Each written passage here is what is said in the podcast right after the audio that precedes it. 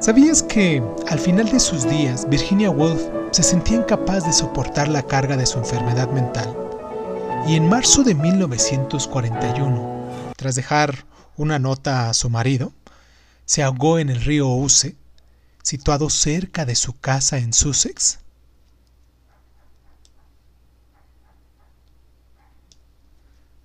La novelista y crítica británica Virginia Woolf fue una de las escritoras de mayor influencia del movimiento modernista.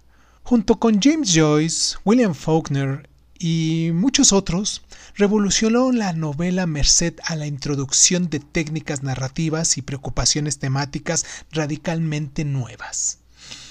La implicación de Woolf en la alta sociedad intelectual inglesa la convirtió, además, en una de las principales figuras culturales de su país. Provenía de una acomodada familia londinense. Se, formó a sí misma leyendo en la biblioteca de su padre, un autor y editor cultivado de Cambridge, y tras la muerte de su madre en 1895 comenzó a sufrir depresiones y ataques de nervios que la acompañarían durante todo el resto de su vida. No obstante, su creación literaria fue muy prolífica.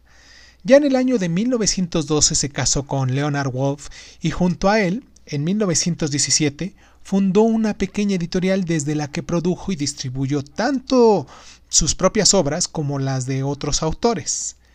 Juntos, en este caso, los Wolf, desempeñaron un papel atractivo en la escena intelectual de Londres liberal, y durante décadas se reunieron los jueves por la tarde en casa de la hermana de Virginia, em, si no me equivoco llamada Vanessa, en el barrio de Bloomsbury, situado en el centro de Londres, y entre los invitados que a menudo se encontraban estaban E. M. Foster, del cual ya también hemos hablado aquí, tenemos algunas mm, referencias de sus libros. También estaba Lightson Stacher, John Maynard Keynes, T.C. Eliot, um, Adolf Huxley, entre muchos otros intelectuales de su época.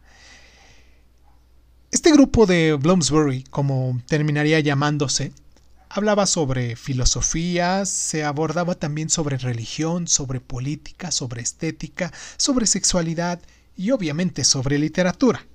Al igual que otros muchos autores de la época, Wolf y el grupo de Bloomsbury estaban horrorizados ante la brutalidad de la Primera Guerra Mundial y llegaron al convencimiento de que los principios de la literatura realista del siglo XIX no eran los más apropiados para describir el mundo que tenían que afrontar tras la guerra. Así que decidieron desarrollar un nuevo marco de referencia para interpretar estos cambios del mundo. La propia Wolf lideró este movimiento con la señora Dalloway, experimentando con la narración y utilizando el monólogo interior para reflejar los pensamientos de este personaje la simpleza argumental de la novela, en la que mm, mm, se narra cómo una mujer hace los preparativos para una fiesta, es mucho menos importante que el trabajo interior sobre la psique de los personajes, aunque mm, la narración se adentra y sale de las mentes de los distintos personajes. En escasas ocasiones estos llegan a conectar de forma significativa o ven reflejados sus pensamientos en la misma página.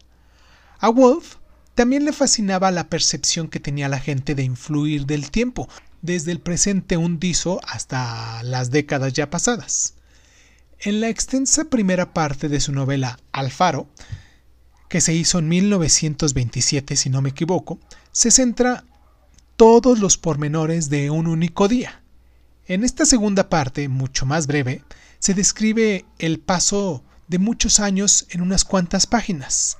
Wolf a su vez dio un paso gigante tanto en la exploración del tiempo como en la del monólogo interior en su libro Las olas, un trabajo experimental que sigue las voces de seis amigos desde su juventud hasta la vejez.